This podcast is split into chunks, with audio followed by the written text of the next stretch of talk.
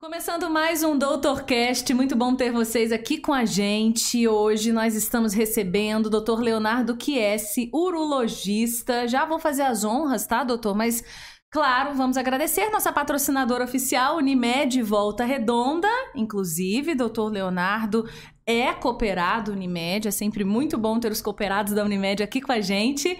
E lembrando, realização do nosso Doutorcast, Ampliamed e Ponto de Saúde e apoio Falo Mesmo Comunicação. Eu sou a Aline Franco, jornalista, e esse é um bate-bola bom demais que a gente vai ter aqui, tá?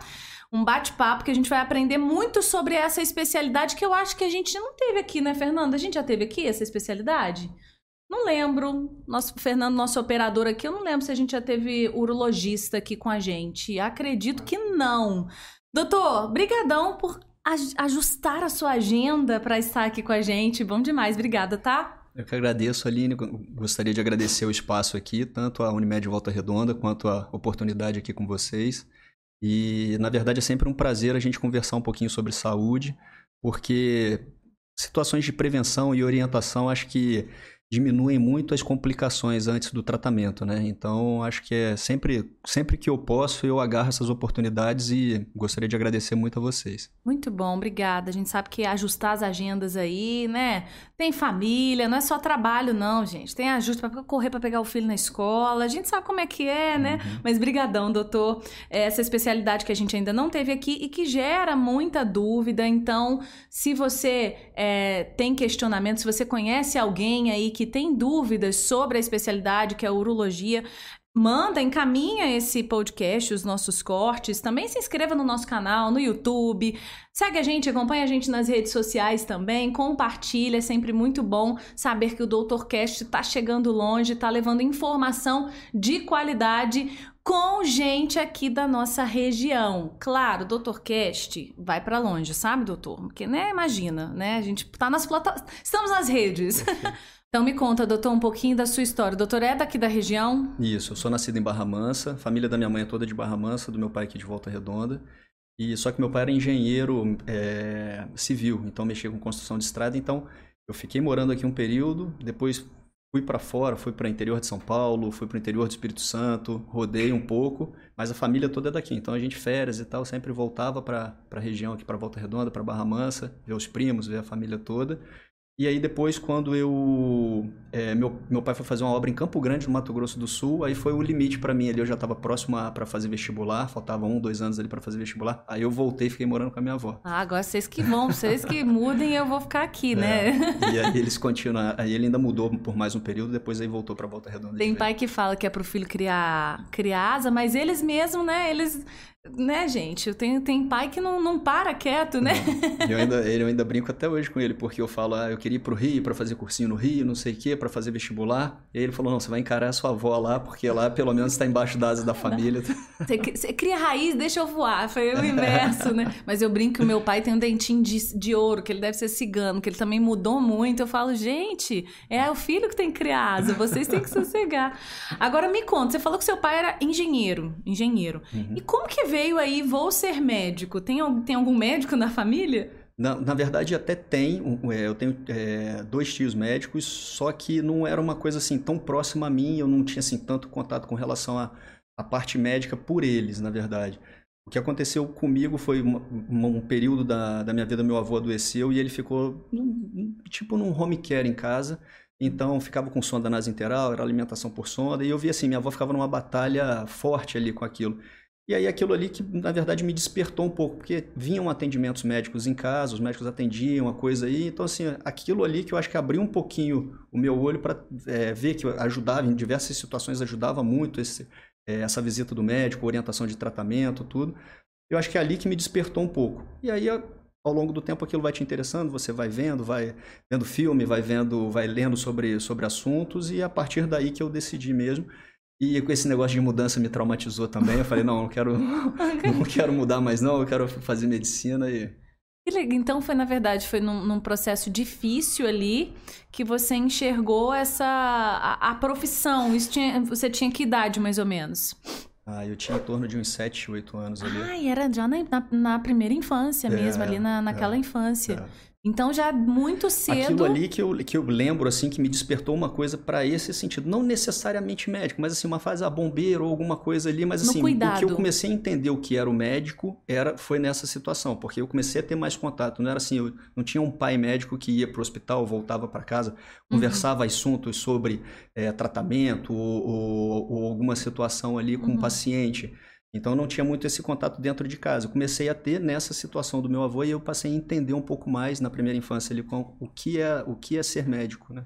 Que legal. E aí vem é, a, a, especialidade, né? A urologia. Como que foi também a escolha da especialidade? Primeiro, vamos lá, vamos por, por, por ordem, né? Vamos pôr a, a, a, carroça na frente. Mas você fez faculdade na, aqui em Volta Redonda? Não, eu fiz faculdade em Vassouras. Em Vassouras. Vassouras. É, e... e aí já, já foi, já entrou na faculdade já sabendo a especialidade ou não? Não, não. Eu entrei na faculdade é, cabeça aberta para tentar entender e tal. Não tinha tanto, realmente não tinha um viés ali de já ter algum pai ou alguma pessoa que, que fosse uma grande influenciadora. E aí fui despertando interesse. Durante a faculdade eu pensei em fazer ginecologia, pensei em fazer ortopedia. Então, até que no final, é, quando você entra para o internato e começa a ter mais contato dentro do hospital, eu resolvi que eu queria fazer cirurgia, alguma coisa da cirurgia, não necessariamente urologia, né? E durante a minha residência de cirurgia geral, você vai tendo mais contato. Você roda em módulos da cirurgia pediátrica, cirurgia plástica, cirurgia vascular, urologia. Então, nesses módulos é que você vai entendendo. E aí, isso daí também entra muito o seu perfil de, de tratamento, que é um perfil, por exemplo, de um cirurgião plástico é completamente diferente de um urologista, que é diferente. O público-alvo é, é um, um pouco diferente, os tipos de tratamento. Então, as pessoas vão se encontrando nesse meio, né? Alguns gostam mais de uma coisa, outros de outra. E aí, e também existem situações de que você às vezes tem um professor ou, algum, ou alguma pessoa que te inspira, e eu tive muitos, é, muitas pessoas que me inspiraram nessa parte da urologia. Então, uhum. pessoas assim que eram muito sérias, é, que eram muito estudiosos, operavam muito bem, então isso daí chamava muito a atenção. Então aquilo ali me, me conquistou de alguma forma. E até engraçado, porque o pessoal sempre pergunta, né? Porque o urologista fala, ah, é médico de homem, não sei o quê, só, só mexe com aquilo, não sei o que lá. Então, tem essa, tem essa, é, essa, tem essa, questão. essa questão, né? Essa ah. piada, entre aspas, e é um preconceito, porque não é verdade, né, doutor? Exatamente. Até alguns amigos perguntam, falam, mas por que urologia? Que é isso? Não sei o quê. Mas é, a gente tem que lembrar que o urologista é o médico das vias urinárias. E homem e mulher têm vias urinárias, e rim, bexiga, todo mundo tem problemas com isso. É um desconhecimento, é uma é. falta de conhecimento da galera preconceituosa fazendo as piadas, porque na verdade são homens e mulheres. Então vamos, primeira etapa, primeira coisa, desmistificar isso. Homem e mulher, inclusive eu tava aqui nos bastidores, tá, gente? Eu falo para vocês que eu me aproveito, né? A gente faz as consultas em off aqui, mas são homens e mulheres que o urologista atende, né? Isso, perfeito. É, é muito comum a gente é, é, conversa com amigos, até pacientes, doutor, mas tem uma mulher ali fora e tal, eu achava que o senhor era só médico de, de homem e o que, que aquela mulher está fazendo ali fora.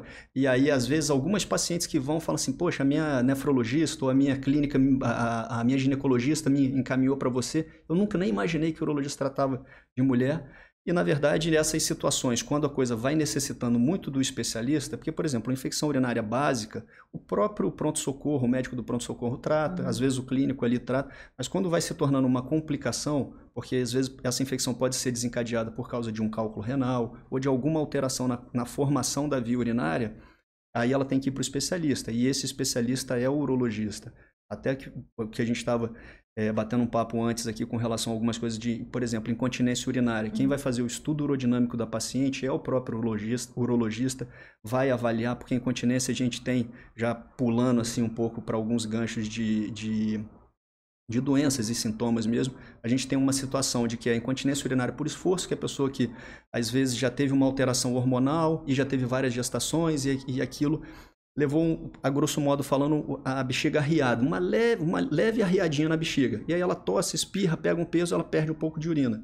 E a gente tem uma outra situação, que é a situação de que abrir uma torneira já dá vontade de sair correndo para fazer xixi, que é uma bexiga às vezes hiperativa. A pessoa que tomou 100 ml de água, ela tomou um pouquinho de água já dá vontade de fazer xixi. Ela não consegue, ela não consegue ter reservatório para é, para beber água e ter um conforto de um tempo ali para ela até encontrar um banheiro ou fazer alguma coisa. Ela rapidamente ela, ela fica com aquela urgência, ela fica com aquele desconforto.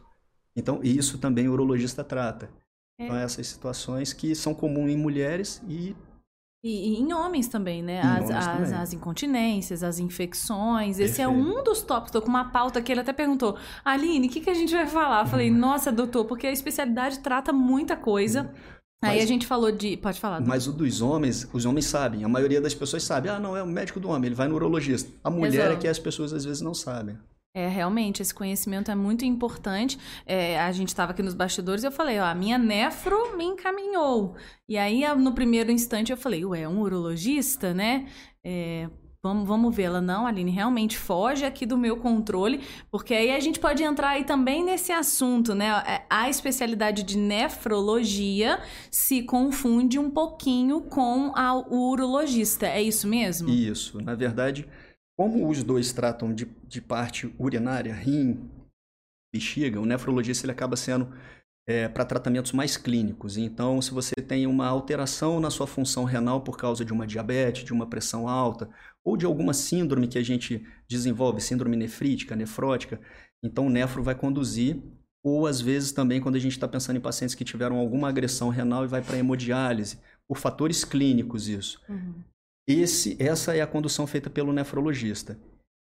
Do outro lado, quando a gente tem alguma alteração, por exemplo, ah, uma lesão renal, um nódulo no rim, uma tumoração no rim, uma tumoração na bexiga, que tanto homem quanto mulher pode ter, cálculos renais, que tanto homem quanto mulheres podem ter, uhum. é, nessa situação, aí o mais indicado é o tratamento pelo urologista, que o urologista ele é um cirurgião, né? Então, uhum.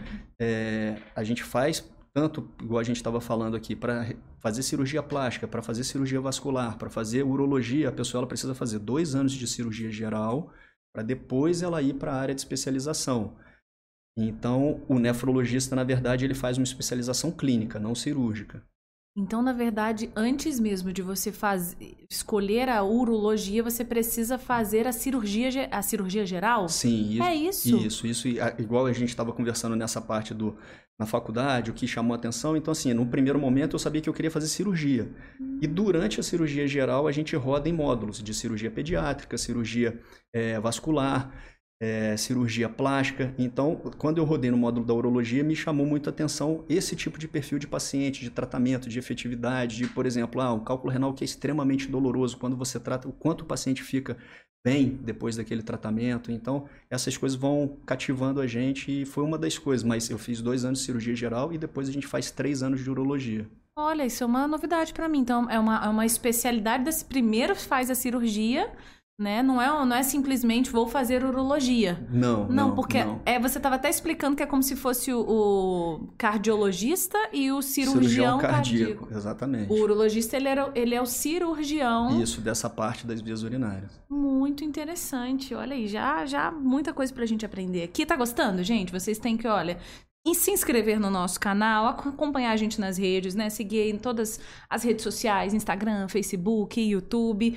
E, claro, mandar esse papo aí, ó, para quem precisa identificar já de primeira a gente já desmistificou que é para homens e mulheres e a diferença aí do nefrologista para urologia que na verdade são é, situações que são especialidades que se complementam né sim, muito sim. da medicina tem isso né perfeito perfeito que é aquela coisa me encaminhou o ginecologista também né uhum. então é, a gente já fala sobre isso você falou sobre é, referências na que você teve né, na, na, na, faculdade, não necessariamente você não teve isso em casa, uhum. mas isso desencadeou na, na, na, universidade.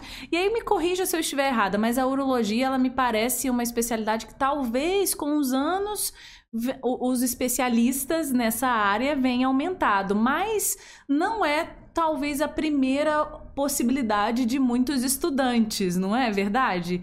A, ainda existe uma falta de conhecimento, um preconceito. O que, que o doutor percebe em relação ao cenário?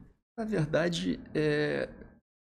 eu, eu, trabalhei, eu trabalhei no Hospital Federal de Ipanema como staff, como preceptor de residência médica. Então, assim, esse aumento ele vem acontecendo, mas a urologia nunca foi uma coisa muito da moda. Então, assim, existem especialidades que a gente vê que assim existe um modismo em cima daquilo, como por exemplo, a nutrologia. Não estou falando mal de especialidade nenhuma, até porque é, eu acho até uma, uma especialidade fundamental e muito boa. Mas, mas ela teve vê, um boom, né? Exatamente. Muita gente, ah, não, quero fazer nutrologia, quero trabalhar por causa de. É, entrou uma, uma parte de físico, de, de, de preparação para treinamento, para esporte, cada um na sua área. Ah, eu gosto de correr, eu vou correr, eu quero fazer uma preparação para jogar tênis, então eu quero estar tá com o corpo melhor, essas coisas. E, e teve um boom. Então, assim, tem algumas coisas que já e tem algumas coisas que já desde lá atrás já sempre foram especialidades mais procuradas. A urologia realmente ela não é uma especialidade é, tão da moda assim.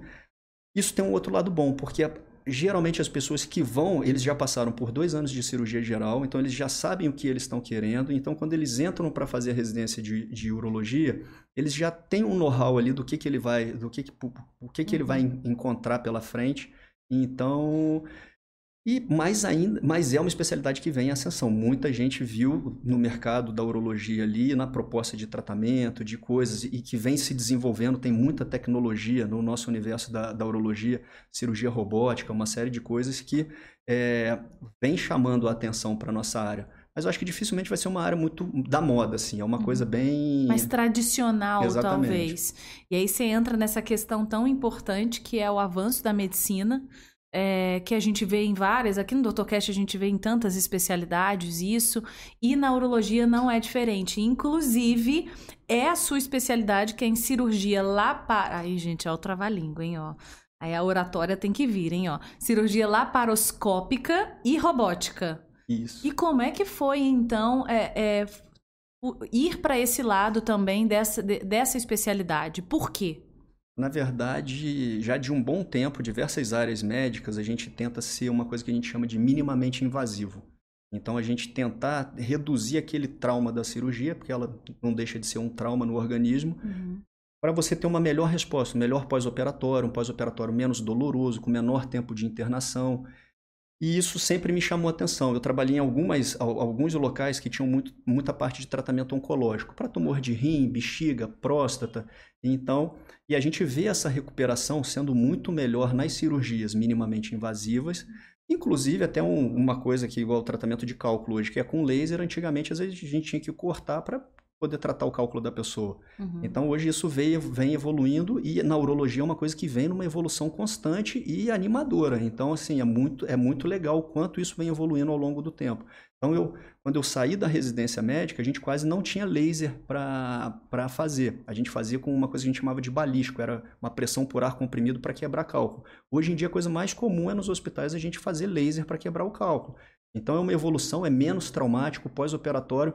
Hoje, por exemplo, eu operei dois, dois cálculos, os pacientes internaram hoje, operaram hoje, vão para casa hoje, vão agora no fim da tarde. Então, é, isso é, um, é, uma coisa que a gente chama de day clinic, é uma coisa que antigamente você tinha que deixar paciente internado mais tempo, checar dreno, tirar ponto, uma série de outras coisas que você minimiza. Então, resumindo, a ideia é ser minimamente invasivo para uhum. essa menor agressão e ter um pós-operatório melhor. E aí, hoje, o divisor de águas para a cirurgia, por exemplo, de próstata é a robótica, sem dúvida nenhuma. A robótica hoje ela dá um resultado para a gente de preservação de nervos para potência masculina e a gente consegue fazer uma anastomose, que é a junção da bexiga na uretra, depois que você tira a próstata que está ali no meio do caminho, você junta ali e faz uma costura, grosso modo falando. Essa costura, quando a gente consegue usar o robô, porque ela é embaixo desse osso que a gente chama de pubis aqui, quando a gente faz essa costura, conseguindo usar os braços do robô ali, a gente consegue uma minúcia ali, porque ela fica, ela fica uma que a gente chama de watertight, né? Que é uma, é uma costura totalmente sem vazamento. Então, isso daí, para o pós-operatório, você tira a sonda do paciente mais cedo, ele, aquilo que, é uma sonda que incomoda sai mais cedo, o dreno sai no dia seguinte. Então, são coisas que vêm evoluindo muito para a gente. O, o, o, robô permite isso, né? Esse, esse ir no detalhe. Perfeito. Realmente fazer um, um, procedimento com muito mais. Não que as mãos médicas, né? Mas na uhum. verdade são as mãos médicas, né? Porque estão ali. Mas é, é, é é a mão de um robô. Que, eu acho isso demais. Eu sempre falo isso no Dr. Cast aqui, eu sempre falo nos episódios. Que é a mão de um robô que está na pessoa. Não é a mão do médico, é o, é o médico operando esse na robô. Na verdade, ele, ele consegue te dar instrumentos para você chegar em áreas onde antigamente a gente tinha que usar o dedo, uma pinça, alguma coisa mais grosseira. Ele te dá instrumentos mais precisos mas é isso que a gente até vê toda hora em propaganda de cirurgia robótica, de colegas urologistas de diversas áreas que usam a cirurgia robótica, como a ginecologia, como é, a cirurgia torácica. é, ele sempre vai ser conduzido pelo médico. Então, um bom cirurgião, ele vai usar bem o robô. Um mau cirurgião, ele também não vai ter uma dificuldade. Não é porque ele está no robô que o robô vai sair fazendo é. as coisas para ele. O que, o que, a grande vantagem da coisa é porque você consegue usar pinças muito específicas para você fazer áreas de dissecção é, que aquilo ali te permite o que uma pinça mais grosseira, um dedo, uma coisa numa cirurgia aberta, você não conseguiria ter uhum. esse grau de preservação. Na verdade, doutor, o avanço da medicina te levou para essa especialidade, né? Sim, sim. Porque realmente, se você continuar fazendo do mesmo jeito, né? Do, do, do modo tradicional, que, que ainda acontece, eu acredito, né? Enfim, algumas cirurgias realmente são. Tem, tem essa necessidade, mas se existe essa possibilidade, né, de da, da laparoscopia, da robótica. Então, por que não ser especialista e buscar, né? E, e a medicina tem muito isso de constante estudo, né? Sim. Deixa eu ver o que está acontecendo. Os congressos, né? Que vocês, Sim, perfeito, que vocês perfeito. participam. E, é, e é cada dia uma coisa nova e mais interessante do que a outra. E, assim, e, e isso traz um benefício, assim, é uma coisa que não é o ganho, é, é aquele ganho pessoal, de você, assim, saber que você está entregando melhor. Então, isso acaba te ajudando uhum. a ir atrás e, e, você vai vendo os resultados, né? A melhor coisa é você ver o resultado. É... E é, é o melhor pensando no paciente, né? Na recuperação, na desde a cicatrização, né? Sim. A cicatriz, que ela é minimamente, né? Ela é, ela é, ela é muito pequena. Sim. Então, realmente tem muitos diferenciais. Vamos falar agora, então, do que realmente o urologista atende, porque a gente comentou, né, que são muitas, muitas coisas mesmo, e realmente é, é, são vários tipos de, de atendimento que eu acredito que, que o doutor veja no, no consultório. Falamos rapidamente da incontinência urinária, que aí é um sintoma, uma, uma coisa pequena que pode puxar outras, né? E aí começa, às vezes, indo para um. Vai numa ginecologista ou vai num nefrologista até chegar no, no urologista. É isso mesmo. E aí, o que, que a gente pode levantar mais sobre atendimento? O que, que o doutor percebe mais, assim, de casos na sua realidade aí, de trabalho? É, na verdade, assim, é, você foi perfeito o que você falou, Aline. Por exemplo, assim, a incontinência urinária, ela geralmente é como se fosse aquela coisa, a cortina de fumaça, né? A gente vai pegando algumas coisas. Na incontinência, por exemplo, na mulher é aquilo que a gente falou. Pode ser algumas, alguns efeitos pós-gestação, pós um, é, uma uma, uma, pessoa que fez uma bariátrica, ela tinha um sobrepeso abdominal muito grande, aquilo forçou muito aquela região da bexiga e isso pode desenvolver uma incontinência por esforço. E a gente tem a urgência miccional, bexiga hiperativa, as outras coisas que são às vezes algumas alterações nervosas da bexiga, ela que ela contrai muito antes da hora. São dois tipos de tratamento completamente diferentes e esses mais voltados para a mulher. O homem ele também pode ter uma bexiga hiperativa, uma bexiga que contrai mais, mas o mais comum é quando a próstata está muito grande, ela começa a atrapalhar esse esvaziamento da bexiga, ela cresce para dentro do canal e essa bexiga ela começa a ter que deixar a musculatura dela mais forte. E isso causa uma bagunça ali. Então, aquela bexiga ela começa a ter que contrair mais forte para jogar o xixi para fora e às vezes os nervos dela ficam meio perdidos naquela situação. Então, são coisas que a gente vai pegando. Então, por exemplo, uma incontinência urinária num homem pode ser um problema na próstata. Então, são esses gatilhos aí que a gente vai tentando entender. É, outra coisa que é muito comum da gente ter gatilhos e, e, avaliar, por exemplo, infecções urinárias de repetição. E aí a pessoa às vezes já fez quatro, cinco culturas e não vem bactéria na urina. Ela não tem é, uma infecção urinária por bactéria. Então aquilo não é uma infecção. Ela pode ser uma cistite, que a gente fala, irritativa, inflamatória, não infecciosa, não que venha com bactéria. Que a bactéria, você fez o antibiótico, ela vai melhorar. E aí aquilo ali você está tratando, tratando. Porque o mais fácil e o mais comum é a pessoa assim, ah, principalmente no jovem, né, que não está fazendo tanto acompanhamento. A mulher até faz mais do que o homem, porque ela já vem numa rotina já de. de a, a de... homem você tem que. Você ainda lida com isso, né, doutor? Da mulher ter que levar pelo braço o homem. Né? Isso, né? perfeito. Porque assim, a mulher, até por é, culturalmente, ela já tem o hábito de ir fazendo preventivo desde mais novo. O homem, como ele começa depois dos 45, 50 anos, por mais que ele seja maduro, tudo bem, eu comecei mais maduro a fazer, ele não tem aquela, a, aquela disciplina de estar tá indo. Então essas coisas influenciam muito. Então, quando você pega no, é, uma situação dessa de que você fez várias culturas, todas negativas, você tem que. Aí é a hora do urologista entrar em ação, porque ele vai ter que entender Ah, isso pode ser um. Ela pode ter tido algum, é, alguma alteração no passado, é, é, de coluna ou de qualquer outra coisa que possa influenciar na, na inervação da bexiga dela, ou alguma virose que ela possa ter tido no passado, uma meningite ou alguma outra coisa que podem causar alterações na bexiga, como bexiga neurogênica, hiperatividade, que a gente fala detrusora, é o músculo da bexiga, hiperatividade detrusora. É, são situações que influenciam muito. Então a gente sempre vai tentar fazer o ajuste fino em cima da coisa que vinha sendo tratado de uma forma geral, e aí assim, ela chegou num limite que aquilo incomoda muito ela, e aí ela procurou um especialista. A grande vantagem da gente vir nessas situações de comunicação, de podcast, de programa, de qualquer outra coisa, é a gente conseguir informar isso para a pessoa não perder tanto tempo até aí, entendeu? Porque realmente, e é, é, o famoso quanto mais demorar, né? Melhor remediar, né? Melhor, Perfeito. Melhor, opa, aquele primeiro comecei antes, antes mesmo, né? Deixa eu fazer aquela, os exames. Exatamente, daquilo virar um problema crônico. Por exemplo, o homem nessa situação às vezes a bexiga vai forçando, forçando, forçando tanto que ela vai criando divertículos, que é como se fossem umas hérnias dentro da bexiga. Uhum. E aí quando a gente chega para tratar aquela bexiga que ela tinha uma musculatura muito boa, ela já está uma bexiga atrófica. Então você às vezes corrige o problema da próstata, mas ela já não tem força mais para jogar de tanto que ela cansou. Passou muito uhum. tempo e a coisa foi passando, passando. Então são essas coisas que a gente tenta informar e orientar, porque às vezes você começou um tratamento numa fase inicial, poxa, a resposta é muito melhor. E aí, nesses casos, é, é, é a gente sabe que você falou de diversas situações e que o trata os tratamentos, eles são diferentes, né? A gente pode desde ter a fisioterapia pélvica famosa, né? E aí pode falar um pouquinho sobre isso também, que é uma outra, um outro profissional que ajuda tanto no uhum. trabalho do, do urologista, até cirurgias, nesses casos aí que o doutor pontuou, o que, que merece o quê? Isso, na verdade, aí a gente aí é individualizar o paciente. Você vai individualizar porque não é mais aquele negócio que você tira um papel debaixo da, da gaveta assim e joga com o mesmo tratamento para todo mundo. Uhum. Você vai entender cada caso. Por exemplo, esse caso é, da múltiplas gestações ou alterações hormonais que se caracterize por incontinência urinária de esforço, você pode, você vai ter até um tratamento multidisciplinar mas dependendo de um exame de urodinâmico, quando tiver pressões de perdas muito baixas, que são diferentes de pressões de perdas muito altas, a pessoa que com uma tossezinha muito leve ela perde. Essa, esse paciente talvez você já tenha que ir pensando mais rapidamente numa cirurgia do que deixar ele muito tempo numa fisioterapia. O outro que às vezes é uma mulher jovem, tem uma musculatura forte, perde com pressões acima de 90 centímetros de água.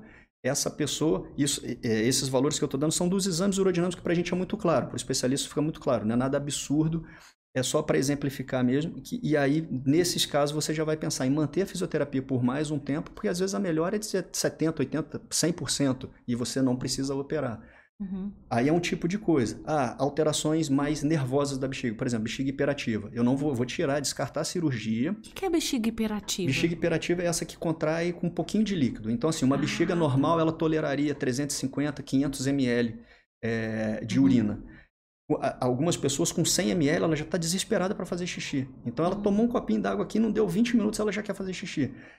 E aí é, mexe mais é na parte da inervação da bexiga. Nesses casos, a gente até tem cirurgia para isso, mas seria o último do último do último caminho. Então, existem diversas medicações que a gente usa para relaxar um pouco mais essa bexiga. Ah, e é dar uma qualidade de vida. Exatamente. E aí a fisioterapia também? Não, não necessariamente. A fisioterapia também ajuda nesses casos. Por uhum. isso que a uhum. gente falou, a fisioterapia ela entra muito bem. A gente em tem quase, fisio... Em quase todo, é. muito, maioria dos casos. Eu acho que depois dessa propaganda minha que você vai acabar trazendo fisioterapeuta aqui. gente, fisioterapeuta pélvico, pélvico, né? Tem que ser especialista em fisioterapia pélvica, porque eles, eles são a visão deles em cima dessa situação da fisiologia miccional é diferenciada e os exercícios que eles são preparados para fazer e são treinados é, é muito diferente da fisioterapia de uma forma geral. E aí é o, às vezes o se antecipar, né, para evitar às vezes uma cirurgia lá na frente. Sim, muitas uma... das vezes evita, muitas vezes, muitas das vezes a gente evita. Consegue mesmo é, fazer esse trabalho com essa fisioterapia. Sim.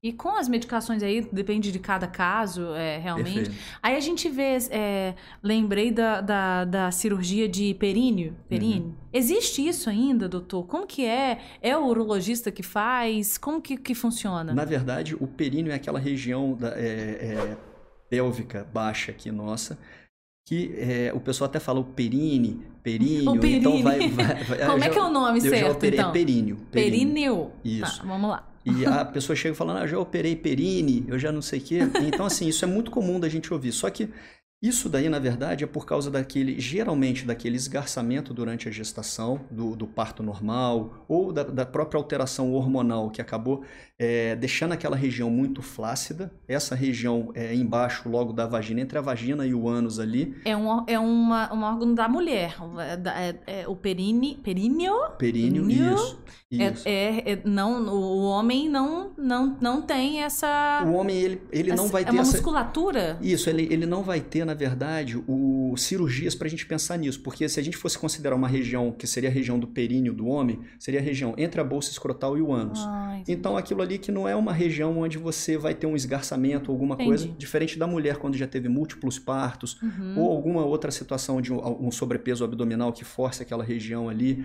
alterações hormonais que também podem levar a uma cirurgia, é, de pensar em se fazer uma cirurgia de períneo. E aí seria essa correção. Mas essa correção é diferente da correção da incontinência urinária. O que se fazia antigamente é porque quando você ia fazer a correção de períneo, existem algumas cirurgias antigas que se achava que melhorava bem a incontinência urinária, a pessoa já aproveitava e fazia de uma vez. Então ela corrigia o períneo e corrigia a incontinência urinária. Algumas dessas cirurgias não se fazem mais hoje uhum. e outras a gente até pode aproveitar, já que vai fazer o períneo, faz a cirurgia para incontinência urinária também. Mas é uma coisa completamente diferente da outra. É só uma correção de uma flacidez muscular que tem, que não tem a ver com a parte da uretra, da bexiga, dessa parte da urina. É, é uma parte mais estética? É uma parte, entre aspas, mais estética. Não necessariamente ela tem tanta interferência assim na na incontinência, porque eu, eu, lembrei, né, porque muito se falava, né, de cirurgia de períneo, sim, né? Sim. É, e eu acho que hoje com a tecnologia, a própria fisioterapia, outras situações, né, as formas corretas dos partos, não sei, né, é, a gente não, não se escuta tanto isso, sobre reduziu, isso. Reduziu, e é uma cirurgia mais delicada, né? Aliás, doutor, vamos falar sobre isso, cirurgia delicada. Porque é, quando a gente fala de cirurgia nessa região, a gente fica assim, ai meu Deus, né? Ai, meu Deus, é uma cirurgia delicada, doutor. Imagino que você escuta, né? Ai, doutor como, é, doutor, como é que vai ser a recuperação? Como é que vai ser a cicatrização? Como que vai ficar? Deve ter muito questionamento nesse sentido. Sim, e, e aí é o que, é, é o que a gente estava conversando com relação à tecnologia. Então, assim, muitas das coisas que a gente opera hoje, elas são vias endoscópicas, então a gente passa um, um catéter, uma microcâmera, por exemplo, um cálculo renal, algumas cirurgias de bexiga, pelo canal da urina, acessa às vezes o rim por ali e o laser vai por ali. Então a pessoa ela não fica com nenhuma marca, com nenhum desconforto nem nada. É lógico que as manipulações de via urinária às vezes fazem você urinar dois, três dias com uma cistitezinha um pouco mais leve, alguma coisa assim, não aquela urina completamente normal, mas com um, dois dias, para é, quem foi operado e estava com uma dor é, muito forte, aquilo ali passa batido. É, e outras coisas são, por exemplo, essas cirurgias para incontinência urinária, a maioria delas são via vaginal. Então a gente consegue fazer incisões por dentro da vagina e a cicatrização fica ali por dentro mesmo. Então não, não incomoda tanto. Então essas coisas vieram se desenvolvendo para também cirurgias renais, que a gente tem a laparoscopia e a robótica. São, a laparoscopia é a cirurgia por vídeo, né, a grosso uhum. modo. Então a gente às vezes faz dois, três furinhos ali de um centímetro, um centímetro e meio e evita aquela cicatriz grande, aquele corte grande. E uhum. até para o paciente a manipulação interna ela é menor, então também traz um benefício. Porque toda cirurgia, entre aspas, é delicada, né? Tem os seus riscos, né? Sim, Porque sim. quando a gente fala dessa região, talvez cause um, um estranhamento, um susto, sim, né? Um receio maior. Mas a gente tem até uma brincadeira na urologia, Aline, que é o seguinte. Por mais que às vezes a pessoa fique, ah, mas é nessa região é delicada, em geral ela não fica é, é, muito preocupada com isso. Porque quando a pessoa tem um problema nessa região, ela quer mais é resolver. Nossa. Então é diferente de uma coisa que, ah, vou ter que operar uma hernia, eu fico protelando, fico protelando, protelando, protelando. Ah, eu tô com uma crise renal. Não tem jeito, você vai, você vai sair correndo para resolver porque aquilo dói muito. Eu tô com uma incontinência urinária, poxa, você deixa de viajar às vezes, você deixa de fazer um programa que você gostaria, você deixa de ir para casa de uns amigos porque aquilo pode constranger. Então aquilo é, você tende a resolver muito mais rápido, não está muito preocupado com, com questões uhum. muito ah, de é, é, ah, é estético, é... Uhum. apesar de todas elas serem muito estéticas também. Hoje a tecnologia já está nesse sentido. Sim. Mas realmente, você falou aí do, do, da vida social, como compromete, a dor Né? Então é um negócio que ah, resolve. Exatamente. Realmente é uma região que, que qualquer coisinha incomoda, né? O, é... Nessa brincadeira que a gente fazia, era assim: o homem está com um problema no joelho, às vezes ele leva dois anos para operar. Se ele tiver com um problema ali naquele lugar, ele resolve na hora. rapidinho, doutor, me ajuda, é. levanta a mão.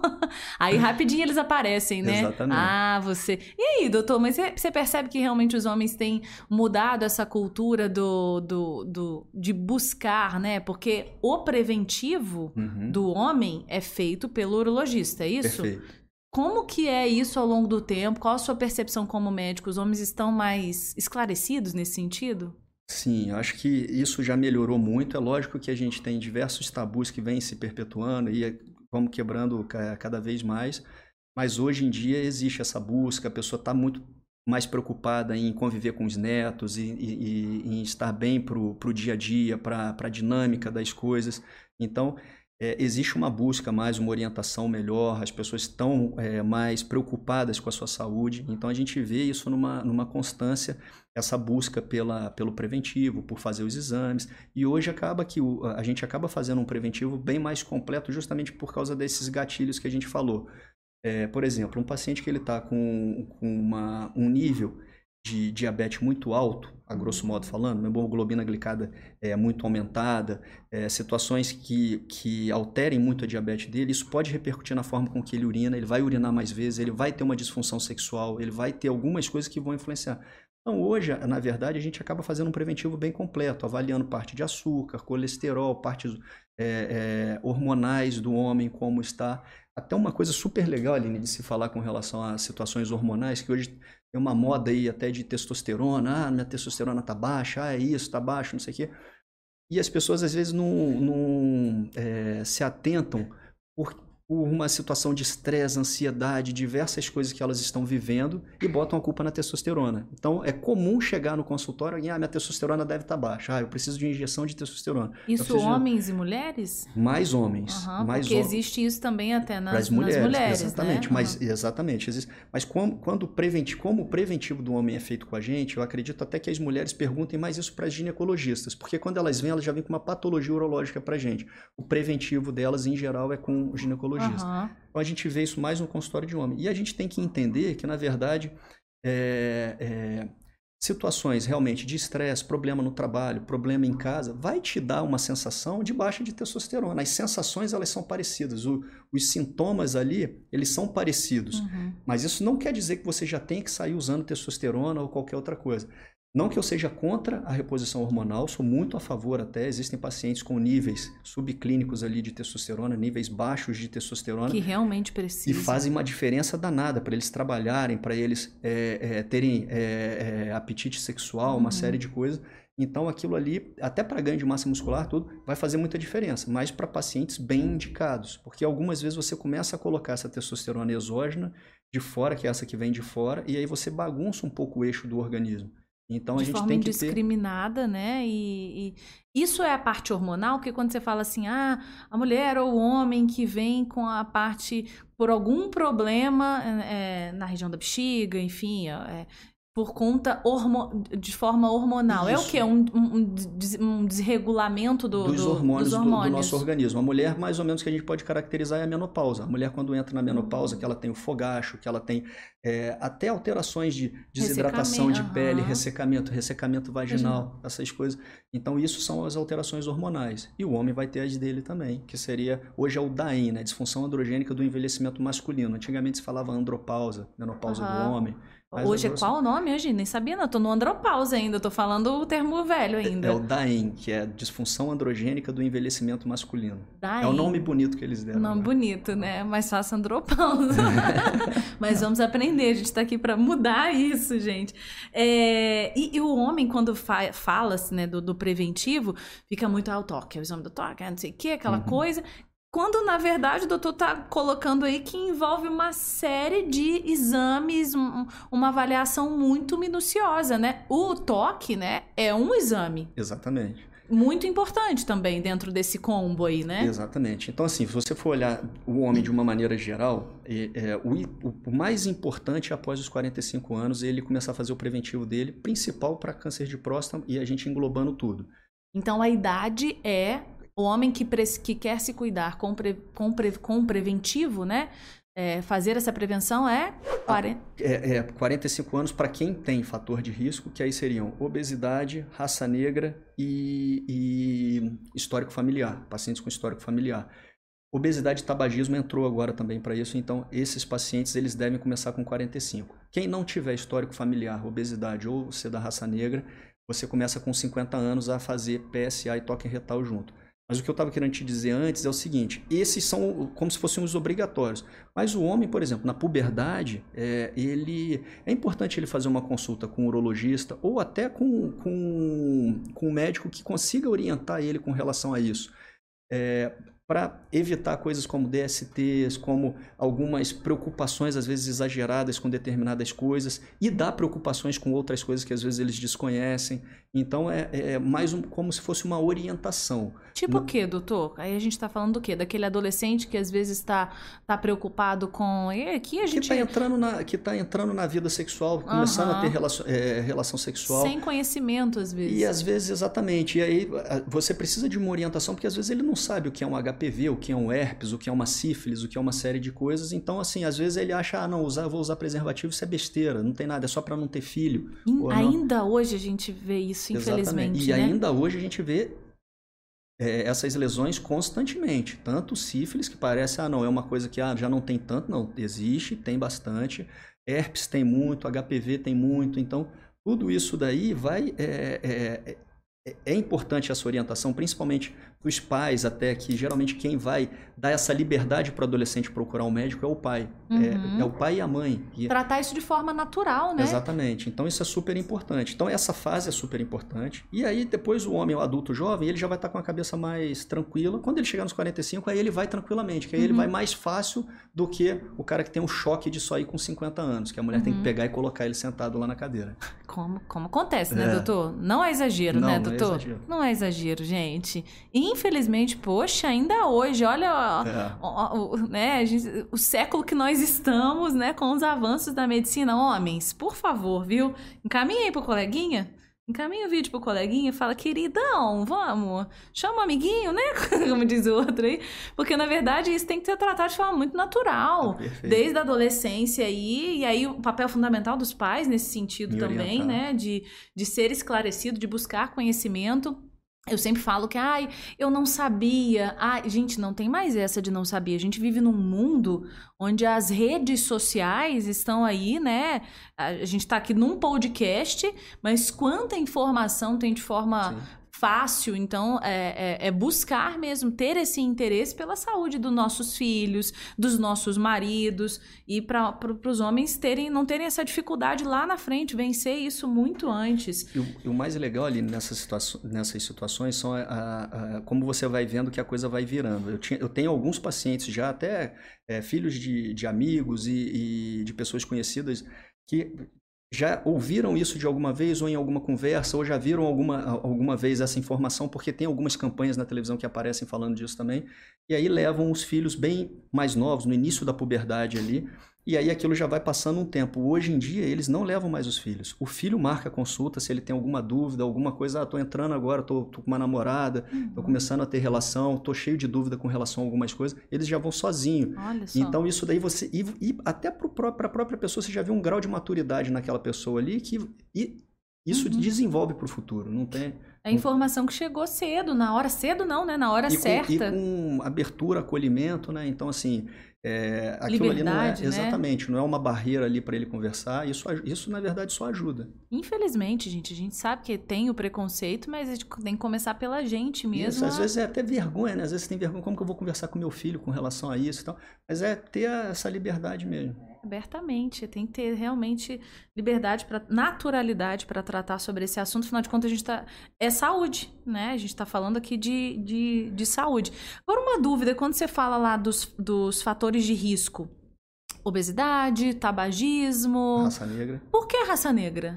É, isso é estatístico, na verdade. Ah. Existem algumas pesquisas que mostram que a raça negra tem um pouco mais de incidência de câncer de próstata que branco, do que asiático. Os asiáticos têm uma incidência um pouco menor do que as outras pessoas. Tem uma explicação? Não, não. Só, a, só a incidência.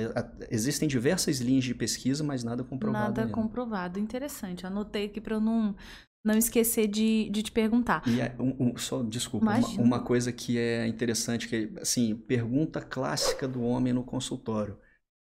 Eu já fiz o PSA, preciso fazer o toque retal? Então, assim, sempre a gente bate nessa tecla, a, é, a, gente vê falando isso em diversos programas, todo mundo, todo urologista que geralmente vai explicar por que disso, é basicamente o seguinte, 15% dos PSAs que estão normais, eles podem ter uma alteração no toque. Então, quando você faz um toque, ele tem um nódulo, é uma área de endurecimento na região da próstata, e isso daí também deve se indicar uma biópsia nessas situações. Então, quando você junta um PSA normal com um toque normal, a gente tem uma segurança melhor para é, definir que ali não está tendo problema. Então, Descartar botar a cabeça. Mesmo. Exatamente, bota a cabeça no travesseiro tranquilo. Algum desses dois veio alterado, você precisa fazer uma biópsia. E é a biópsia que vai definir se ali tem algum tipo de lesão, ou se é só uma prostatite, ou se é só alguma outra coisa. Porque tem isso ainda, né? Não necessariamente, ah, vou fazer a biópsia, é o câncer. É. Pode ser ou pode é. ser nada, como Sim. pode ser, né? Pode ser uma percepção ali, às vezes, né? Uma, o, o, médico tirar, vamos fazer por, né, tirar Exatamente. essa dúvida é melhor. E pode ser uma, como você disse, prostatite? Isso, que pode é ser isso? uma prostatite. Pode, é uma inflamação da próstata. Uhum. E aí ela acaba subindo um pouquinho o PSA. Mas uma infecção urinária também pode subir um pouquinho o PSA.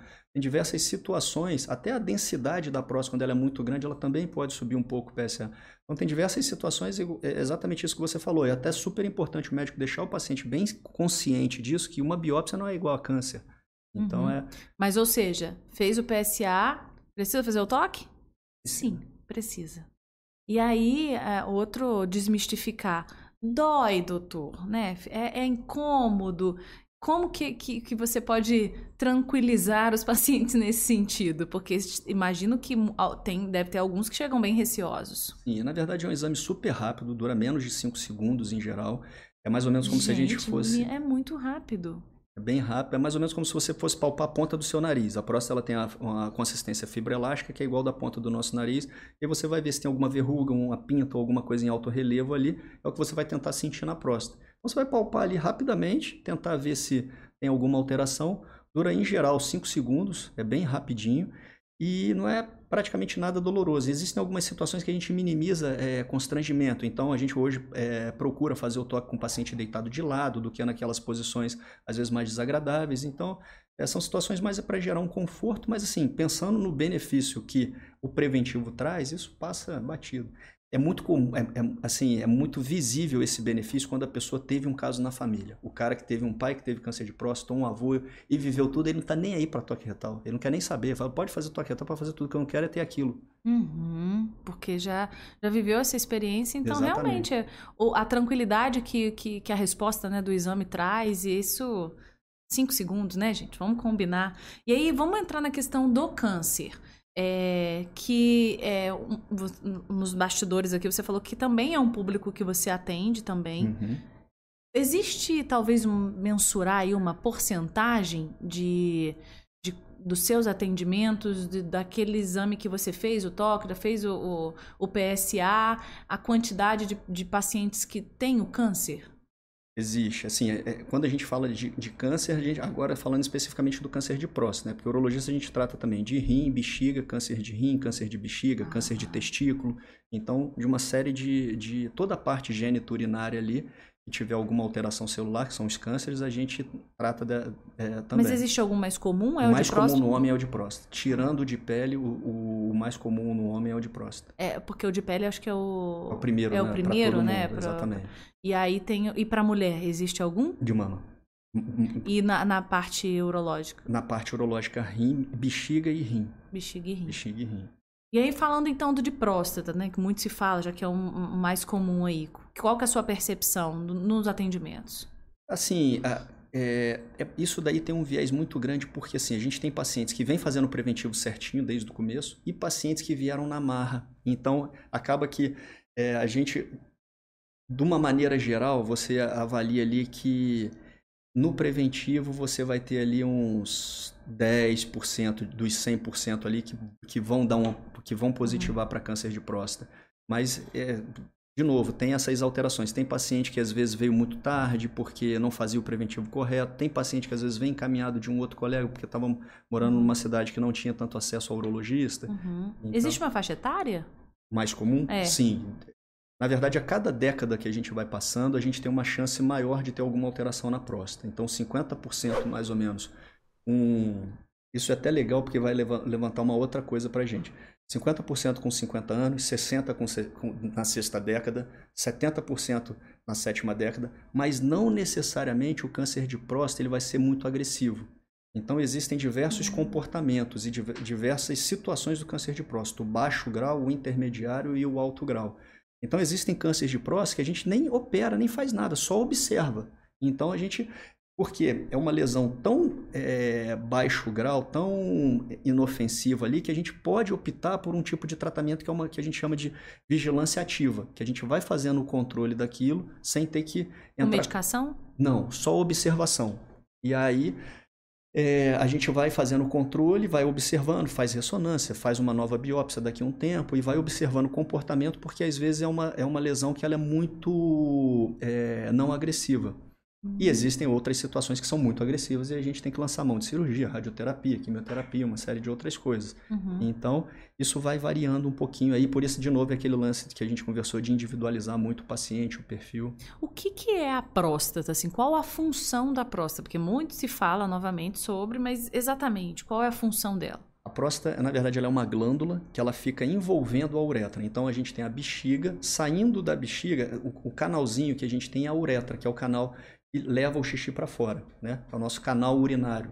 Então, saindo da bexiga, a gente tem a uretra. Envolvendo essa uretra logo depois da bexiga, a gente tem uma glândula que chama próstata. Uhum. Então, ela vai envolver essa região e a partir dos 40, 45 anos, todo homem tem uma tendência a ela ter um aumentozinho, que é a hiperplasia prostática benigna. Isso é normal? é normal ter esse aumento e em algumas vezes esse aumento atrapalha. Então, algumas vezes você tem um aumento, é, esse crescimento para fora do canal e aí uma próstata às vezes de 80 gramas não incomoda tanto quanto uma de 60, porque às vezes a de 60 cresceu mais para dentro do canal. De novo, aí a gente tem que avaliar paciente por paciente, ver o ultrassom dele, ver se ele tem um lobo médio, se levanta o assoalho vesical, que é o chão da bexiga que a gente fala. Se essas situações ajudam a, a gente identificar o paciente que está tendo uma dificuldade para urinar por causa desse crescimento da próstata. Esse crescimento, em geral, a maioria dos homens vai ter, não que vá atrapalhar ele de urinar, mas é a hiperplasia prostática benigna, e não deve ser confundido com câncer de próstata. E se atrapalha a urinar? É um problema? Ah, é um sintoma de um câncer? Ou é um. Ou é simplesmente um problema porque tá, essa glândula, ela é uma glândula, ela está maior? Isso, na verdade, o mais comum é ela estar tá maior. Em geral, o que dá problema não é o câncer, mas o câncer ele pode ser, você pode ter uma obstrução, um sinal de dificuldade de urinar que pode se manifestar pelo câncer, mas o mais comum é não é isso acontecer. Porque na medicina não tem aquela ciência exata, não é assim, 2 uhum. mais 2 são 4. Então a gente tem situações que você pode ter esse aumento prostático associado ao câncer. Então é um dos sintomas que a gente fala, sintomas obstrutivos, esse da dificuldade de jogar o xixi para fora. E os irritativos, que é esse de uma sensação de toda hora ter que ir no banheiro, uhum. é, urinar várias vezes por dia. Então, a gente tem esses sintomas que eles podem ser também do câncer de próstata, mas eles são muito mais comuns da hiperplasia prostática benigna, que é diferente do câncer e, em geral, a gente consegue, na maioria das vezes, tratar até com medicação. Uhum. Então, no, no, no, última análise, às vezes a gente precisa fazer uma, que é a, raspagem que o pessoal fala, que é a RTU, a ressecção transuretral, que hoje tem por laser, rolé. É para diminuir verde. o tamanho dessa, dessa próstata, que está às vezes com essa. Perfeito. E aí você abre aquele canal, porque a glândula é como se fosse uma castanha, uma noz ali. Uhum. E aí ela cresce e vai indo um pouquinho para dentro e esmaga esse canal. Apertando. Então, na verdade, é uma glândula que fica lá dentro e, e a, qual que é a função dela ali nesse organ, no organismo? Porque ela hum, deve ser muito importante. Então, ela, ela, ela, é uma, ela, ela faz uma produção, na verdade, de enzimas para essa região que ajudam a, a, a, proteção da região da uretra prostática ali, mas ela, assim, dizer que ela é muito importante é como se fosse igual, é, como que a gente pode exemplificar? Como, por exemplo, o apêndice. Ele está ali, ele tá. Você tem apendicite, você tira ele, vai te atrapalhar de alguma forma a você viver? Não. Igual quando você tem um câncer na próstata, você vai e tira a próstata, você vai viver bem. A única coisa que preocupa é porque a inervação que corre na lateral da próstata, um, que faz como se fosse um véu prostático, ela influencia na parte da potência sexual. Hum. E como você está mexendo no nosso canal urinário, também pode dar um pouquinho de incontinência. Então essa aqui é a grande preocupação. Dizer que ela é fundamental para a nossa vida, por exemplo, assim, ah, como se fosse um rim, alguma coisa, não. não é tão importante nessa situação. Mas eu também não posso... Porque assim, existem situações que as pessoas perguntam, ah, mas então, eu estou com hiperplasia, por que eu já não tiro a próstata de uma vez? Porque, não é assim, né? Porque toda essa inervação é importante. E às vezes, numa cirurgia, você é, não consegue separar tão bem por causa de alguma inflamação antiga ou alguma outra coisa esses nervos. E aí a pessoa ficou impotente por uma coisa que ela não tinha nem câncer. Então, uhum. essas coisas que são perguntas comuns que as pessoas é, fazem, mas é por isso que a gente não sai tirando próstata de todo mundo. Uhum. E eu achando aqui que a próstata era, né? Mas ela é importante. Como, na verdade, tudo no nosso corpo, Exatamente. né? A gente é igual tirar um, o útero depois de um tempo, né? Toda cirurgia vai ter a sua pode ter pode ter né exatamente pode ter a, a sua, sua complicação, complicação né? a gente está falando de, de cirurgia sobre tumores sobre o câncer de próstata existe sintoma sim é, é, não é tão comum por isso o preventivo o ideal é que a gente não tenha sintomas é que a gente faça o preventivo e aí mais ou menos a partir do momento que a gente diagnosticou aí o paciente fala ah, é, tudo bem, eu fiz o preventivo, meu PSA subiu, eu fiz uma biópsia, deu positivo para câncer de pulmão, mas não estou sentindo nada, não tenho nada. Esse, esse é a parte mais difícil, porque você tem que estar, tá, o paciente tem que estar tá muito bem orientado, ele ser muito bem é, é, instruído para isso, porque em geral ele não está sentindo nada. Quando ele está sentindo é diferente. Muitas das vezes, às vezes a gente não consegue mais operar. Aí tem que entrar já em tratamentos que você já está numa fase que é difícil de você conseguir a cura. Você consegue às vezes congelar a doença, mas você não consegue deixar ele 100% curado. Então você vai orientar com relação a isso, por quê? A gente vai pensar em coisas que a gente tratando agora, a gente vai estar tá evitando problemas lá no futuro, evitando uma metástase óssea, uma coisa que é, é, possa é, causar uma dor muito forte para ele. Então é por isso que todos os estudos mostram que se você deixa aquilo evoluir e não trata, se torna um problema. Mas em geral a gente não tem muitos sintomas. Algumas pessoas podem ter sintomas sim, que você pode ah, começar uma pesquisa de câncer de próstata porque ela está com dificuldade de urinar, porque ela está indo muito mais vezes ao banheiro, porque ela urinou sangue. Então, essas situações a gente vai pesquisar, vai avaliar, mas não é o comum, não é o grosso de, de câncer de próstata. Vamos falar então um pouquinho sobre vasectomia. Mas é porque é uma cirurgia que é delicada, entre aspas, e também é muito simples. E é muito, é, muito buscado. Acredito também que seja um, um dos grandes trabalhos né, no, no consultório. Sim, é, hoje em dia as pessoas estão mais conscientes, os casais eles têm aquela que não é só nem com relação a dinheiro, é tempo de, de é, de atenção aos filhos. Então, assim, existe esse planejamento familiar, é uma coisa que é muito buscada no consultório, na clínica hoje em dia. E, e aí a vasectomia geralmente tem alguns mitos né, que as pessoas é, criam em cima da vasectomia. Então, o primeiro mito que não existe é com relação à vasectomia diminui a potência sexual ou qualquer outra coisa. Uhum. Não, não influencia em nada na parte de, de potência. É, a inervação é completamente diferente da área onde é operada. Basicamente, o que a gente faz é uma ligadura num caninho que, que faz o caminho dos espermatozoides. Então, o espermatozoide passa, para de passar nesse caninho e para de ser ejaculado para fora. Então, se mantém a ejaculação, o esperma, porque a próstata produz o líquido prostático que vem para o esperma, existe o líquido da vesícula seminal. Então, é, isso daí, então você tem aquele, a, aquele, aquela ejaculação, ela só não vai conter espermatozoides. Uhum. Então, ah, isso como acontece? Nosso organismo é muito inteligente, que é uma segunda pergunta que todo mundo faz. Mas isso daí, se ele não é eliminado, o que, que acontece? Como diversas coisas no nosso organismo, ele é produzido, absorvido e excretado do organismo. Então, não necessariamente por formas de, é, da ejaculação. Uhum. Então, você vai ter a produção, aquilo vai morrer, a circulação, o sangue vai absorver aquelas impurezas ali e vai eliminar na forma discreta, de urina. E é uma cirurgia rápida? É uma cirurgia rápida. É, 90 quase 99% das, das vasectomias a gente hoje faz em ambiente ambulatorial, faz dentro da clínica mesmo, não é precisa mesmo? internar. É, salvo algumas situações de algum paciente que tem alguma comorbidade de arritmia cardíaca, um risco cardíaco maior ou, alguma outra coisa ali é, que às vezes é, não se sinta muito confortável, prefere, ah, eu prefiro fazer dormindo ou alguma outra coisa assim, a gente acaba levando para o hospital. Mas a maioria até porque o hospital tem toda uma burocracia, alguma coisa, a maioria a gente acaba fazendo em caráter ambulatorial mesmo, e é, é bem tranquilo, bem rápido, dura em torno de 20 a 30 minutos a cirurgia. Muito rapidinho. Falando em, em, em burocracia, né, existem alguns critérios, né, não que Perfeito. seja burocrático, são critérios importantes. Existe uma assinatura de do, documento, como que funciona? Isso, é super importante, até porque algumas pessoas, elas, por exemplo, assim, elas marcam a consulta, tiram férias e vão achando que vai fazer vasectomia na primeira semana, na semana seguinte. Isso não é assim, porque você tem um termo de consentimento que o convênio, o operador, ela só autoriza por uma lei que é você manifestar oficialmente a sua vontade de fazer a, o método de esterilização, seria ou laqueadura ou vasectomia. Então você assina e reconhece firma. Só 60 dias depois do dia que você assinou e reconheceu firma é que o convênio vai autorizar a sua cirurgia. Então, isso é uma coisa das mais importantes. E aí, cada convênio às vezes exige alguma coisinha diferente. Uma certidão de nascimento, a cópia só da certidão de nascimento dos filhos, às vezes a cópia da certidão de casamento para quem é casado, ou a cópia do RG e CPF para quem não é casado. Então, tem uma quantidade de, de, filhos que tem que ter? Em geral, é, é, mais de 25 anos ou mais de dois filhos. Então, é ou. Então, ou mais de 25 anos ou mais de dois filhos, você já pode entrar no processo para planejamento familiar.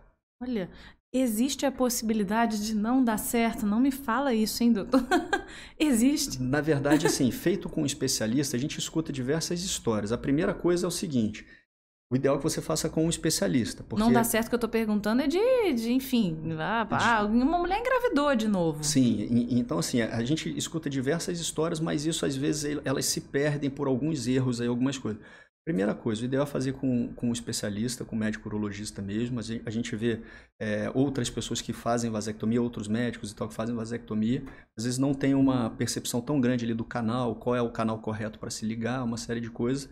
A outra coisa, cumprir o período pós-cirúrgico, porque assim, não é operou no dia seguinte você não tem mais espermatozoide, porque ele ainda fica um pouquinho é, de espermatozoide antigo no canal, que a gente fala. Uhum. Então, você precisa de um período para peristalse levar aquilo para frente e de uma quantidade, a orientação seriam 20 ejaculações por masturbação uhum. ou relação num período de 60 dias. Aí o, a, o, paciente faz um exame chamado espermograma, ele vindo zerado, aí não existe mais possibilidade. Aí tá Tá Mas tem certo. que seguir esses critérios, tem que seguir, tem que seguir direitinho. Porque aí o que pode acontecer às vezes são essas situações. Não fez com, com o especialista, então às vezes ligou o canal errado. Ou é, fez a vasectomia, na semana seguinte já estava lá sem preservativo, sem anticoncepcional, sem nada, engravidou.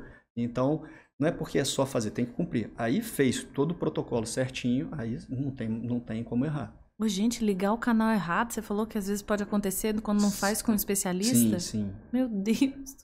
Por isso a importância é mesmo, gente. Tem que ser um especialista. E agora que, assim, na verdade eu vou até.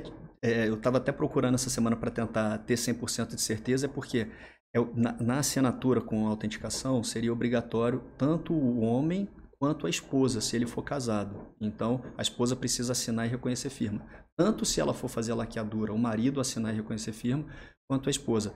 Isso Já... é novo? Não, isso é o antigo. Então, existem diversos projetos de lei é. para acabar com isso. E parece que agora foi sancionado que, a, que o cônjuge não precisa mais assinar e reconhecer firma, se for de vontade da pessoa. Nem de um, nem de outro, nem da. Nem de um, nem de outro. Uhum. Mas eu não consigo te dar 100% de certeza que disso, porque isso oscila foi muito, agora, né? exatamente. Está é. muito recente e eu ainda não, par, não consegui parar ainda para. ler é, sobre porque oscila muito, né? A gente sabe que realmente era até uma, uma discussão antiga, Isso, né? Então exatamente. a gente fica, será mesmo, né? Será que agora né, foi, foi feito, né? Tá de forma efetiva mesmo?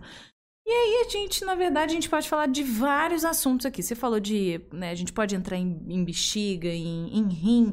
E aí eu tenho aqui na pautinha que eu acredito que seja um, um, um assunto bem importante também e que causa muita dor e que o doutor fez cirurgia hoje, inclusive, que são os é, cálculos renais. É isso mesmo? Por que, que ele causa tanta dor? O que, que é o cálculo renal? Cálculo renal, na verdade, é uma, é, é, uma precipitação de sais ali, né, de cristais. Existem diversos cristais que podem formar o cálculo renal, então mais comum é de oxalato de cálcio, mas pode ser de hidróxido de apatita, a gente tem cálculos de estruvita, tem cálculos de ácido úrico, tem diversas formações e isso vai depender do organismo de cada pessoa, o tipo de alimentação, uma série de, de situações que vão fazer esses sais se unirem e precipitarem.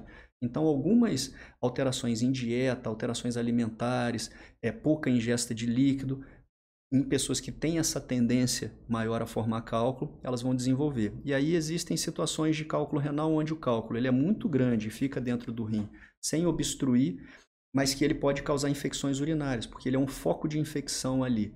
Então, a gente precisa tratar ele.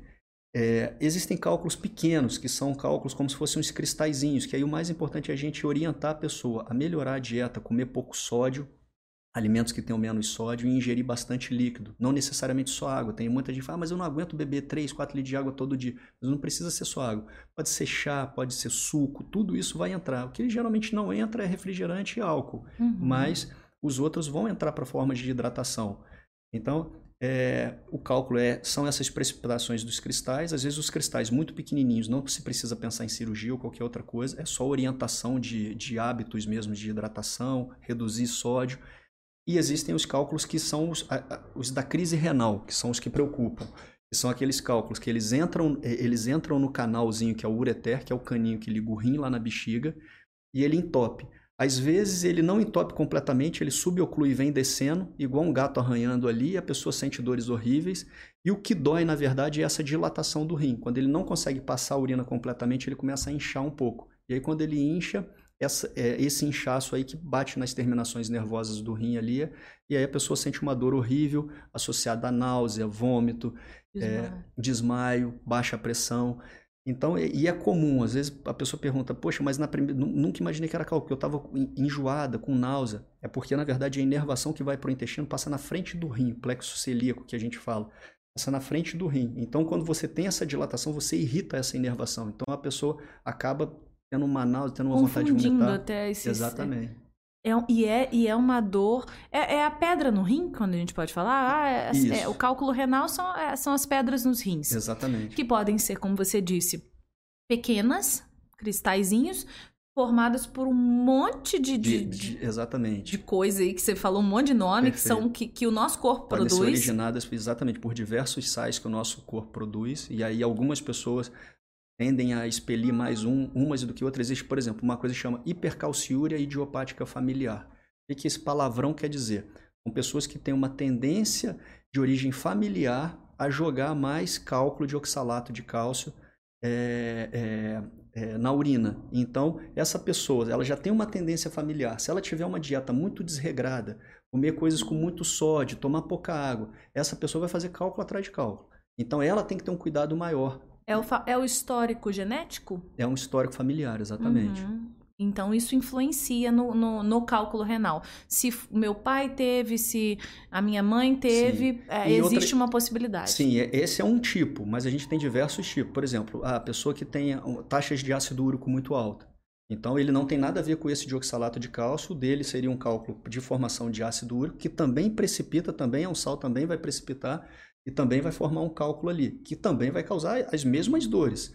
Mas aí seria por ter gota, por ter um ácido úrico muito aumentado, uhum. em outras situações. E dói mesmo, né, doutor? Dói, Talvez dói de muito. todos os casos aqui, né, dentro da, da área, da especialidade, seria um dos casos, assim, que realmente é, é a famosa urgência? Sim, sim.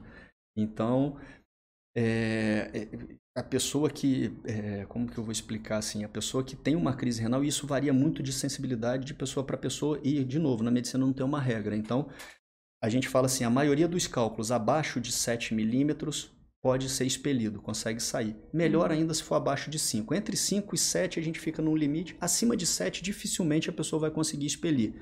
Existem situações que até conseguem, mas é muito raro.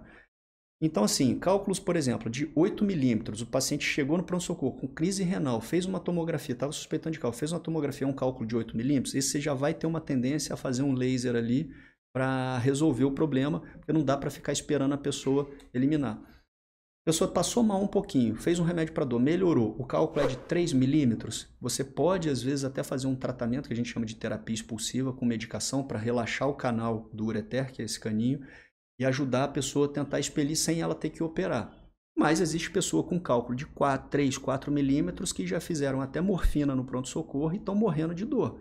Então, a base para a gente é muito a dor que o paciente está sentindo, como ele está lidando com aquela situação e para a gente tentar ajudar da melhor forma. Porque o expelir dói, né? Sim, expelir também dói. E, e você, para expelir essa medicação, ela diminui essa diminui pedrinha? Essa ela dá uma esfareladinha? Ela não, como é que é? Não existe uma, uma um, Isso daí todo mundo pergunta. Não existe uma medicação que, que dissolva a pedra. O que ela faz, na verdade, é trabalhar o nosso organismo. Ela relaxa o canal. Então, o canal que estava mais fechado, ele fica um pouco mais relaxado e a gente entra com uma medicação anti-inflamatória que diminui o edema, porque a pedrinha, quando vai batendo naquela região, ela uhum. vai machucando. O tamanho da pedra vai ser o mesmo. Na verdade, o que vai diferenciar é, é o você, espaço para ela. Exatamente. Você vai tentar ampliar um pouquinho para ela sair sem incomodar tanto. E mas eu acredito que tenha paciente que fala: não quero expelir, doutor, pode fazer cirurgia. Sim, sim. Porque é, é muita dor, né? O que, eu seria essa paciente, o gente. Que tem, o que tem muita dor é exatamente isso que você falou. E aí o que pensa em, ah, eu acho que eu vou tentar espelhar, é porque não está com dor. Aí a gente consegue fazer, tentar o tratamento. É a pessoa que cogita expelir, é. olha, eu tiro meu chapéu para você, porque realmente quando a gente escuta fulano teve cálculo renal, é pedra no rim, meu Deus do céu, já dá aquela como prevenir, então? É alimentação? É... Alimentação, exatamente. Evitar o sal, né? Isso, o principal é dietas com...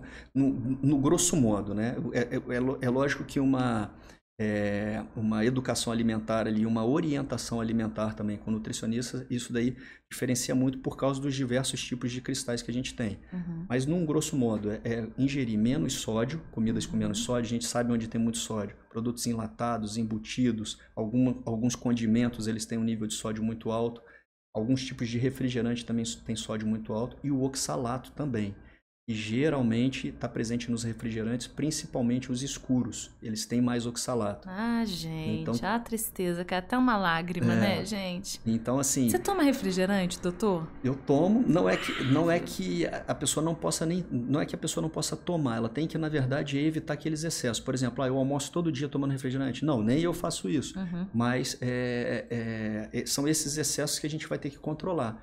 E acaba sendo controlado porque, às vezes, assim, mesmo a pessoa que tiver uma tendência muito forte à formação, aquilo ali ela vai entender que pode trazer, porque até então às vezes ela não sabe, mas quando ela passa a entender que aquilo ali pode ajudar ela a ter novas crises, às vezes até nem no fim de semana ela vai tomar mais. Uhum. Então isso acaba ajudando. Porque às vezes mesmo, mesmo fazendo uma dieta, pode acontecer pode. que dirá se desregular o negócio. Então existe a, aquela pessoa que tem várias crises renais, poxa, expeli uma, poxa, fiz cirurgia na outra, ainda tem. Sim, existe sim. essa tendência? Em cinco anos, 50% das pessoas que tiveram cálculo renal, em cinco anos vão ter, isso é trabalho, em cinco anos vão ter uma nova crise. Estão contando aí, gente. Quem teve?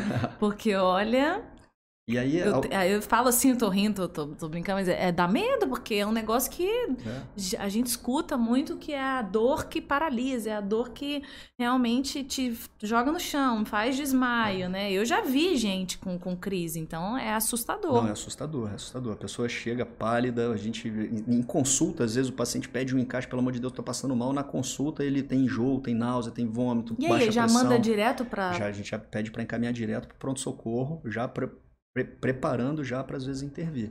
O doutor trabalha então com emergência também? Trabalha, a gente, a gente tem um, um, um a gente fala um sobreaviso no, no hospital justamente para isso. A gente tem uma escala nossa que a gente se divide para quando chega alguém em crise renal, aí é, é, já informam a gente. Geralmente o paciente já fez esses exames, já fez a tomografia, já identificou o cálculo, às vezes um ultrassom, e aí a gente organiza tudo para resolver. E também já orienta o paciente que não precisa ser operado também.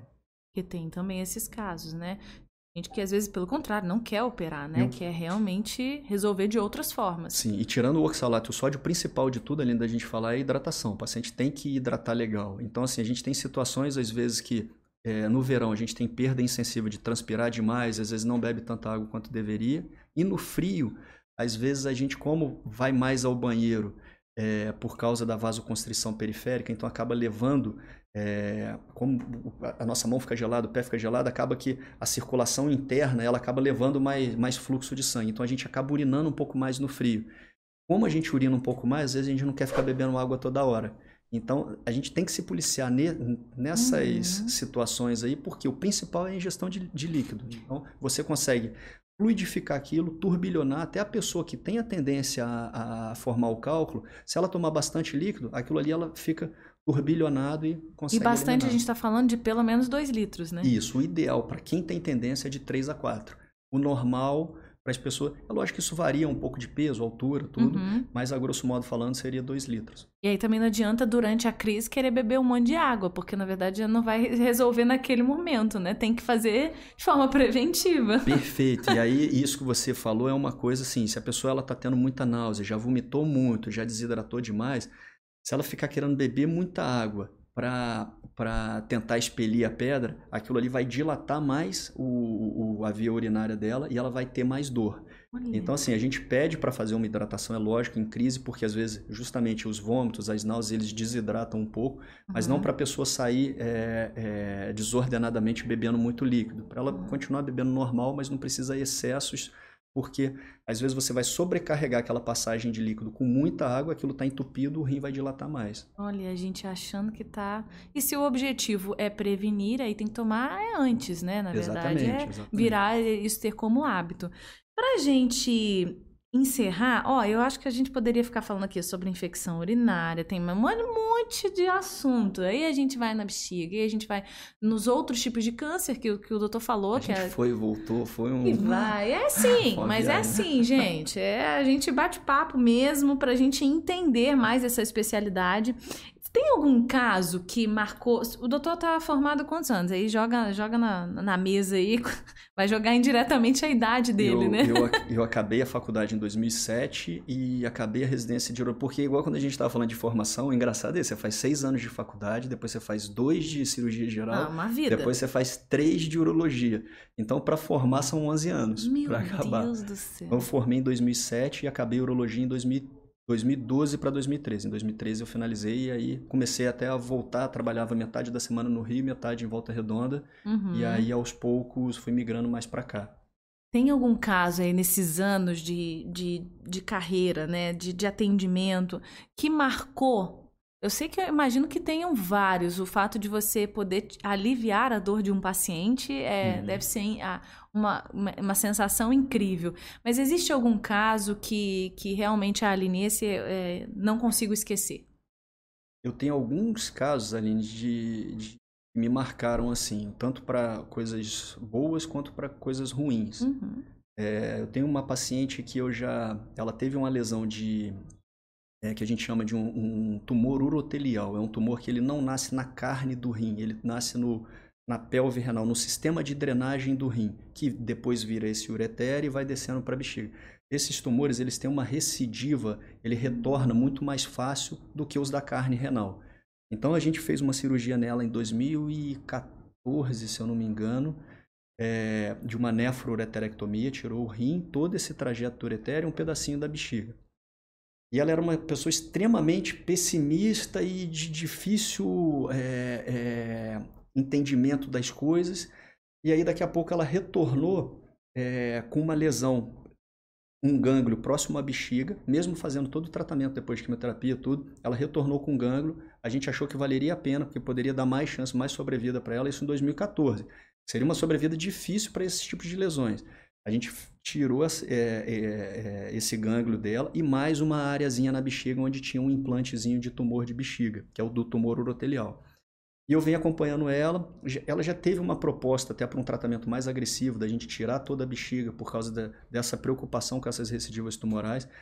E ao longo do tempo, assim, nesse meio tempo, ela teve câncer na mama, teve algumas outras coisas ali na vida dela e hoje em dia, na verdade, assim, é incrivelmente, ela é uma pessoa que ela, ela é feliz e, e, assim, quando ela vem consultar, por mais que a gente tenha que fazer uma raspagem na bexiga ou alguma coisa de manutenção desse tratamento que ela já fez bem agressivo e por diversas coisas, Tá é uma outra pessoa. E assim, e, e tá super bem. Então ela é uma pessoa que me marca muito de, em como enxergar a vida em determinadas situações que você poderia ter tudo para Dá é, errado. Exatamente, ou tudo para reclamar da, das coisas que estão acontecendo, da vida.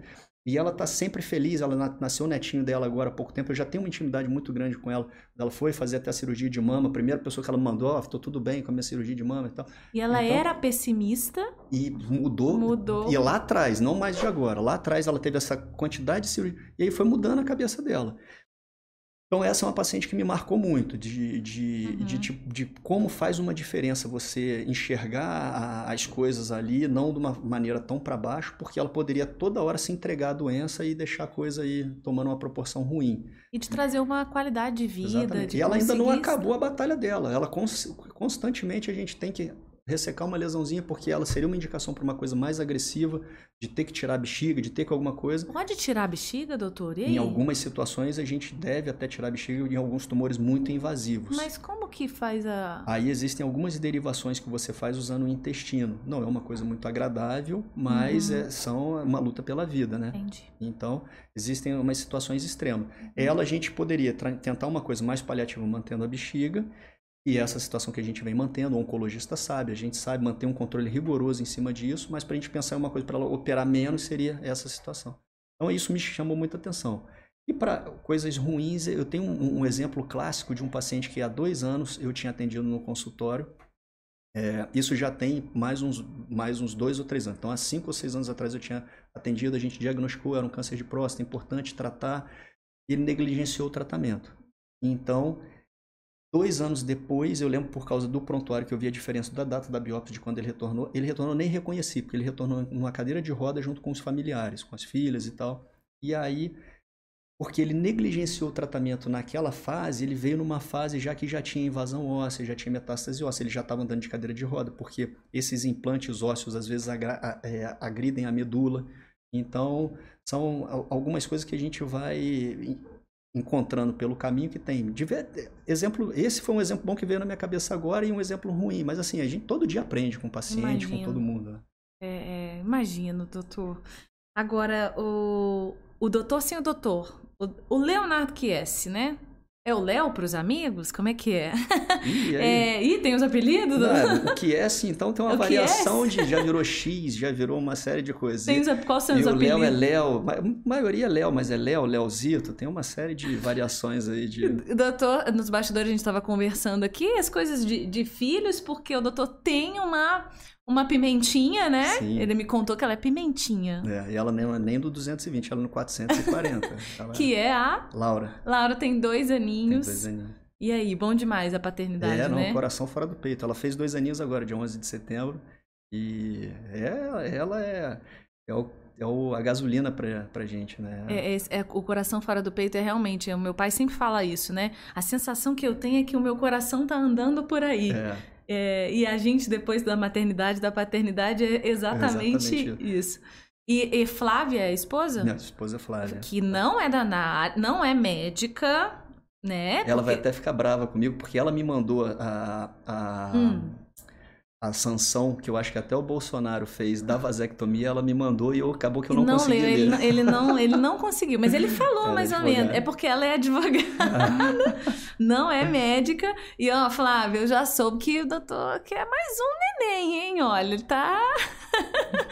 tá animada. E mesmo com a pimentinha, Laura né? precisa de um irmão ou de uma irmã, né? É bom, né? É bom. Ter irmão é bom demais. O que, que você gosta de fazer nas horas vagas, doutor? Ah, não me venha com estudar, não, doutor. Mas que eu sei que a vida de vocês é assim, né? É, são as viagens, os estudos, os congressos, uhum. mas na hora vaga, assim, na hora de lazer. Eu estava até conversando hoje com uma amiga que é cirurgiã vascular, na verdade, eu, eu tenho uma paixão que você vai achar até meio absurdo. Eu adoro surfar. Então, Gente, você vai falar, tá fazendo em volta redonda. Em volta redonda surfista. Mas eu morei muito tempo no Rio, eu tenho alguns amigos que, que surfavam. Assim, eu fiz é, internato no Rio, fiz é, residência de cirurgia geral eu fiz em São Paulo, mas urologia no Rio. Então tive um contato ali, despertou um... Os meus pais, a gente, o pessoal aqui de Volta Redonda, a gente ia muito para Cabo Frio também. Uhum, meus, meus pais são de lá, né? Moram lá, minha mãe é nascida lá, eu sei bem como que então, é. Então eu sempre gostei. E aí, assim, eu não comecei cedo, comecei no esporte com 24 anos mais ou menos, estou com 39 agora.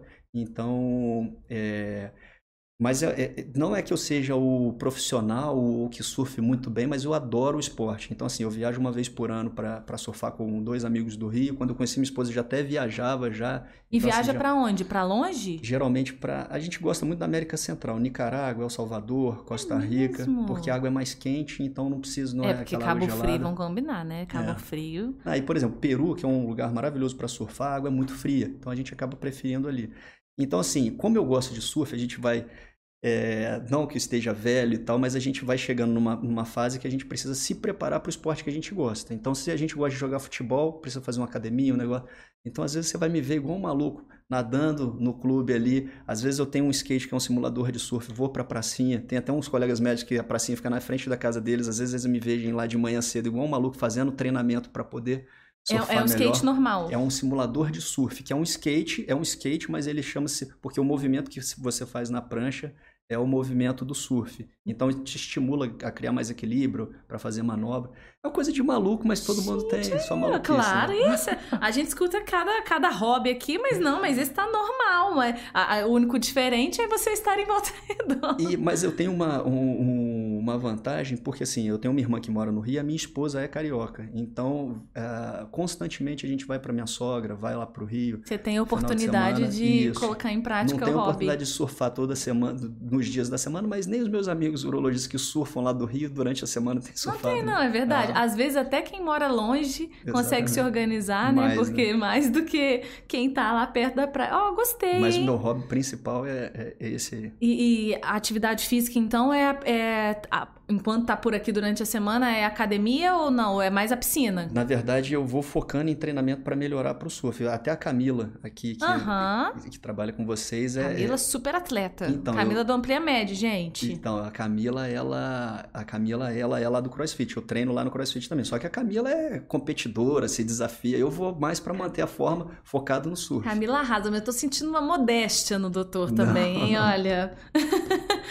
Olha, muito legal, doutor, conhecer um pouco da sua história, é, da especialidade que, olha, quantas curiosidades, quanto conhecimento. A gente sempre fala que o Dr. Cash está aqui para isso mesmo, para esclarecer, né? A gente desmistificar, tirar preconceitos que a área ainda tem, né? A gente sabe que algumas áreas têm mais que outras e trazer conhecimento, porque conhecimento, a, a gente estando bem informado, a gente se cuida, a gente sabe, sabe a quem recorrer. Então, muito obrigada pela disponibilidade. Não posso agarrar mais o doutor, porque ele tem a, a dona Laura e dona Flávia. Um beijo para suas meninas lá. Eu tenho as suas atividades, mas eu queria muito agradecer a sua presença aqui no Dr. Cast. Foi bom demais. Obrigado, Aline. Eu também gostaria desde da, do primeiro momento. Esse espaço é sempre importante para a gente, porque essa, é, essa chegada de informação abre muito a cabeça das pessoas e evitam esses problemas que às vezes fica mascarado e a pessoa